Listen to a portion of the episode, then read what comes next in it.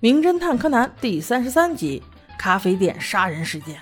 这个周末，小兰打扮得非常漂亮，趁着小五郎睡觉的时间，准备偷偷溜出去。可是还是被柯南发现了。柯南也非要跟着去，他以为小兰要去看电影，小兰却说：“我是要跟新一哥哥去约会的，所以你要听话，千万不要给爸爸说我去哪了哟，要不爸爸肯定不同意的。”柯南瞬间小学生附体，这么容易就被忽悠了，还高高兴兴的心里想。原来是去跟我约会呀，怪不得要打扮这么漂亮。突然间灵光一现，瞪大圆眼啊，跟我约会？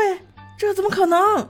真是的，这个小兰肯定被别人骗了。不行，我一定要阻止她被伤害。于是他就跟着小兰一直到了一个咖啡厅。突然觉得被一个小学生这般宠溺，感觉也不错哦。小兰对柯南说：“你快回去吧，你在这儿我也不方便。”柯南却死皮赖脸地说：“嗯，我也想见新一哥哥的。”小兰没有办法，只能说今天我要见的不是新一啦，是我一个很重要的人。柯南一听，更是不愿意走了，比新一还重要，那我得看看。小兰实在没有办法，只能说出去买一块蛋糕回来哄他，拿了蛋糕就一定要回哦。柯南不置可否，小兰便径自出了咖啡店去买蛋糕了。柯南就想。接下来进入这个咖啡店的人很有可能就是小兰的约会对象，我要一个一个分析分析到底是谁。所以柯南就格外注意接下来进来的这几个人。第一个是一个脾气特别差的女人，名叫基野，果然很野，二十来岁，戴个墨镜，脾气很大，点杯咖啡都大喊大叫的，真以为自己是上帝啊！而且他总看手表，像是在等人。第二个是个胡渣男，名叫黄，皇帝的皇，我们就把他叫黄先生吧。他是一个满脸胡渣的男子，到咖啡厅是想写论文的，所以要了一个安静的地方，明显不是在等人。第三位是一个阿姨，那就是著名的飞鹰李女士，她是一个律师，小兰的妈妈，小五郎的前媳妇儿。看过剧的宝宝们都懂，但是此时的柯南他不认识，显然飞律师就是小兰的约会对象。第四个是一个大块头男生，名叫电山先生。进了咖啡厅，径直走向吧台，与那服务生聊了起来。很显然是熟人。他手受伤了，只是想进来喝杯东西，也不像是在等人。第五个进来的是一个小帅哥，一位男士还留个小辫子，看起来帅帅的，但是是那种渣男的帅。他名叫侍郎，一进来就接了个电话，开口就说：“喂，我是王子，是谁找我啊？”并且还大放厥词，说今天约了个女孩，特别单纯，就是前两天在电视台遇到的那个，看来是很好攻略的。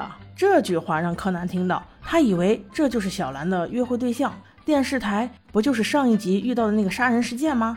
这真是无巧不成书啊！这误会闹的。柯南正准备一脚解决这个渣男，只听见那个吉野女士突然去吧台询问厕所的位置，服务生给她指了方向，并且说那可是男女共用的。吉野女士还是暴脾气，回了他一句：“我知道了。”显然很不耐烦。柯南想，那你知道你还问？但是转念又想，这跟我有什么关系？于是又在想怎么收拾那个渣男啊。在刚才吉野女士去卫生间之前，那个大学生黄先生已经在卫生间里了。那此时吉野女士还没有出来。黄先生就先出来了，正好此时菲律师与他擦肩而过，也进入了卫生间。等飞鹰李女士出来之后，那个大个子男士电山先生又进入了卫生间。正在此时，大厅里有个小姐姐叫柯南过来听电话。原来是小兰告诉他，蛋糕店里面在排队，让他不要着急。柯南就说：“没事没事，我就在这里等你。”接完电话，转眼却见那个所谓的渣男竟也去了卫生间，而电山先生已经出来了。卫生间已经几个人来来回回进出，但是吉野女士却一直没有出来。还好，如约而至的喊声终于来了。伴随着渣男的一声啊，今天的故事正式开始。死者正是暴脾气女士吉野。柯南用他的大力金刚脚打开了卫生间的房门，看到了死者的尸体以字母 C 的形状围绕着马桶，侧躺在卫生间的地板上，像是被人捅伤了一样，流了好多血。木木警官很快赶到，通过他的分析得知，死者是先被人勒晕，然后再用匕首捅入心脏，导致失血过多而死。木木警官认为这是有人见财起意，用以上方法杀死死者以后，用他的尸体堵着卫生间的门，自己却从卫生间的窗户逃走。所以他立刻派人到四周查一查。还没等下达命令，柯南就质疑道：“木木警官，卫生间的窗户也太干净了吧？”警官一看，小孩子的话怎么能信？嗤之以鼻。还好这时飞律师也站了出来。他同意柯南的观点。他说：“窗户确实太干净了，以死者的出血量来看，嫌疑犯身上肯定有血。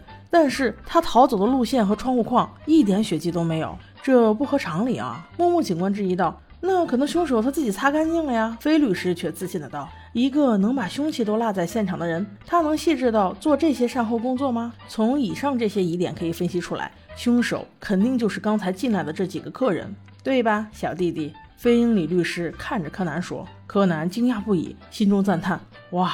这果然是个厉害的女人。飞鹰女律师还指出，卫生间的门是可以反锁的，所以死者进来之后到发现尸体之前，所有进过厕所的人都有可能是凶手。正好柯南就记得一共有几个人，这组 CP 真是打了漂亮的双簧，这让木木警官事半功倍啊！于是他就开始盘问中间进来过的四个人，他们分别就是大学生黄先生、律师飞鹰里、大块头电山先生和渣男。但是经过几番盘问之后，柯南却得到了一个。意外的结果，有作案条件的竟只有非律师一个人，那这肯定不对呀。柯南又去看了那把刀，奇怪的是，刀放在袋子里，自己手上却沾了血迹。他回想到自己是爬过卫生间的门栏的，所以应该是那个时候沾到的血。突然，他就明白了这到底是怎么回事。于是乎，他又和飞鹰里岳母上演了一出精彩的双簧，道出了真凶的所在。原来，凶手就是那个魁梧的店先生。他虽然不能经过门栏爬过卫生间的门，但是以他魁梧的身材，他可以把尸体扔过去。也就是说，他是在厕所外面杀死基野，然后再把带着匕首的尸体一起扔进卫生间内，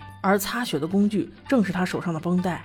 但是他犯了一个致命性的错误，他进门时绷带是套在无名指上的，但是此刻绷带却在中指上。哈哈哈！这个愚蠢的人，菲律师嘲笑他了两句，那凶手却突然向菲律师冲了过去。一个瞬间，大家都以为菲律师要遇到危险，不料菲律师得到了小五郎的真传，一个过肩摔制服了他。现在大家懂得了吧？为什么小兰的跆拳道那么厉害？有其母必有其子啊！后来小兰和妈妈见面之后，告诉妈妈，爸爸现在很厉害的，都上电视了。结果。却让菲律师看到小五郎在电视上花痴的模样，真是好令人失望啊！菲律师只说了一句话：“我想现在还不是我回去的时候吧。”顺便捎带说一句：“你和你那个高中生侦探男朋友尽量少见面啊，我可不看好他。”